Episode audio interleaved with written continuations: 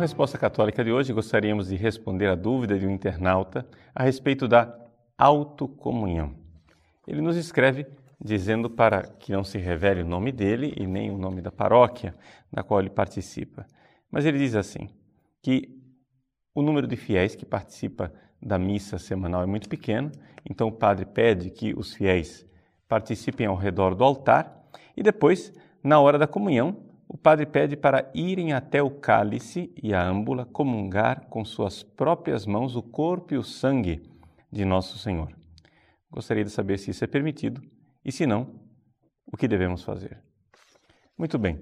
Em primeiro lugar, é evidente que não é permitido. E aqui as coisas são muito claras na legislação da Igreja. A lei que coordena os nossos movimentos na missa, ou seja, as rubricas, as, as leis litúrgicas que devem ser obedecidas, estão na Instrução Geral do Missal Romano, que foi promulgada pelo bem-aventurado Papa João Paulo II no ano 2000.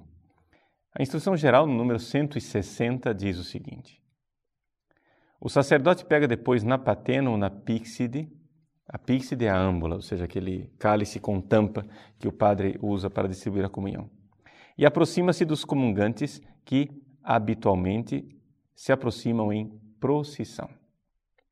Não é permitido, diz a instrução geral, que os próprios fiéis tomem por si mesmos o pão consagrado, nem o cálice sagrado, e menos ainda que o passem entre si de mão em mão. Então vejam que a proibição é clara e é explícita não é permitido tomar por si mesmo e não é permitido passar de mão em mão. Este abuso, infelizmente, não foi suprimido. As pessoas continuaram é, fazendo esse tipo de abuso litúrgico. E é por isso que a Congregação para o Culto Divino, num documento chamado Redemptionis Sacramentum, no dia 25 de março de 2004, mais uma vez afirmou, no número 94: Não é permitido que os fiéis tomem a hóstia consagrada, nem o cálice sagrado por si mesmos, nem muito menos que se passem entre si de mão em mão. Repetindo aqui claramente a norma do missal que eu acabei de ler acima. Nesta matéria, além disso, deve-se suprimir o abuso de que os esposos, na missa nupcial, administrem-se de modo recíproco a Sagrada Comunhão.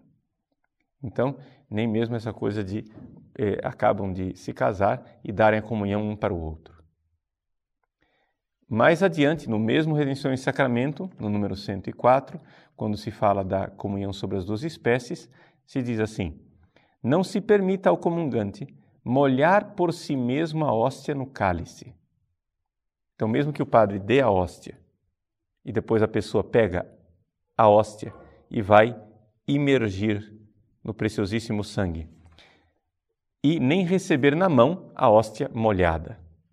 Ou seja, é evidente que se você vai dar a comunhão por intenção, só existe uma alternativa: é na boca. Não é possível receber a comunhão por intenção na mão. Né? A hóstia molhada na mão, de jeito nenhum. No que se refere à hóstia que se deve molhar, esta deve ser de matéria válida e estar consagrada, estando absolutamente proibido o uso de pão não consagrado ou de outra matéria. Então, não é possível você pegar hóstias não consagradas e colocar, né, imergir no cálice. Muito bem. Essas são as regras colocadas é, claramente pela Igreja e que estão vigentes ainda hoje. Agora, uma coisa interessante que é, a gente poderia notar é o seguinte: esta tendência de comunhão self-service é uma coisa nova. Porque, porque os protestantes, na reforma protestante há 500 anos atrás, a tendência deles era pegar no pé da Igreja Católica pelo sacerdote comungar das suas próprias mãos quando celebra a missa. Ou seja, os protestantes diziam: vejam, é necessário que a pessoa receba a comunhão de alguém e nunca receba a comunhão por si mesmo. E a Igreja Católica sempre distinguiu essas duas formas de comungar. O sacerdote celebrante recebe a comunhão de suas próprias mãos. E os fiéis ou sacerdotes não celebrantes recebem a comunhão de alguém, do ministro autorizado que lhes dá a comunhão. Por que isso? Porque são duas funções diferentes dentro da igreja. É? O padre que está celebrando, na, no ato de celebrar a missa, ele é o próprio Cristo.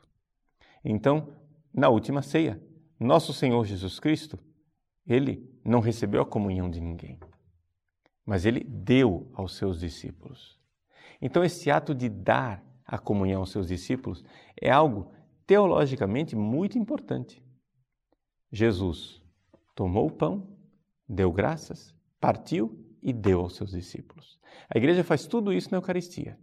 Ela toma o pão no ofertório, deu, gra deu graças, é a oração eucarística, partiu no rito da comunhão durante o Cordeiro de Deus e deu aos seus discípulos. Então, esse dar aos discípulos faz parte dos verbos, dos gestos concretos que o próprio Jesus, nosso Senhor, instituiu na última ceia. Não é possível agora nós queremos inventar a Eucaristia como uma espécie de self-service. A comunhão, ela é um dom. Então é necessário que fique bem claro que a pessoa está recebendo um dom que vem de Deus, que vem da igreja.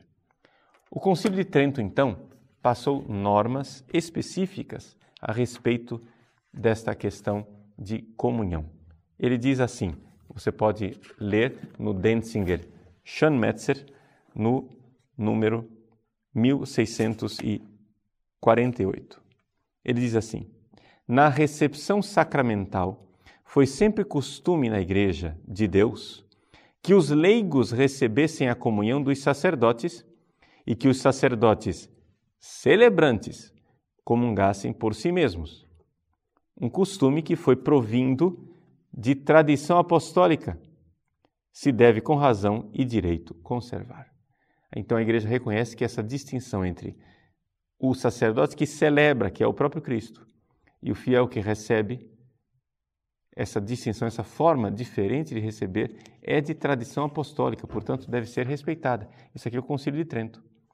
Portanto, o próprio Concílio de Trento, no cânon número 10, no decreto sobre a Eucaristia, diz assim: Se alguém disser que não é lícito ao sacerdote celebrante dar-se a comunhão, a si mesmo seja anátema. Então vejam que a tendência da época dos reformadores era o contrário. É? Era reprovar o fato de o padre dar a comunhão a si mesmo. Por quê? Porque não se reconhecia o sacerdócio ministerial como distinto daquilo que é a função e o papel do leigo. Então, espero que com isso tenha esclarecido um pouco as ideias. Agora vem a grande pergunta: Padre, o que fazer quando um padre faz isso? Bom, em primeiro lugar, se você tiver como receber a comunhão num outro local, de uma outra forma, prefira, para não entrar nesta desobediência. Agora, se você está numa cidade pequena, onde você não tem outra alternativa, a paróquia é aquela e o único jeito de receber a comunhão é este, você peça perdão a Deus pelo pecado do sacerdote e comungue. Não deixe de receber a graça, porque porque aqui é o próprio Padre quem é o responsável por este pecado de desobediência e não você.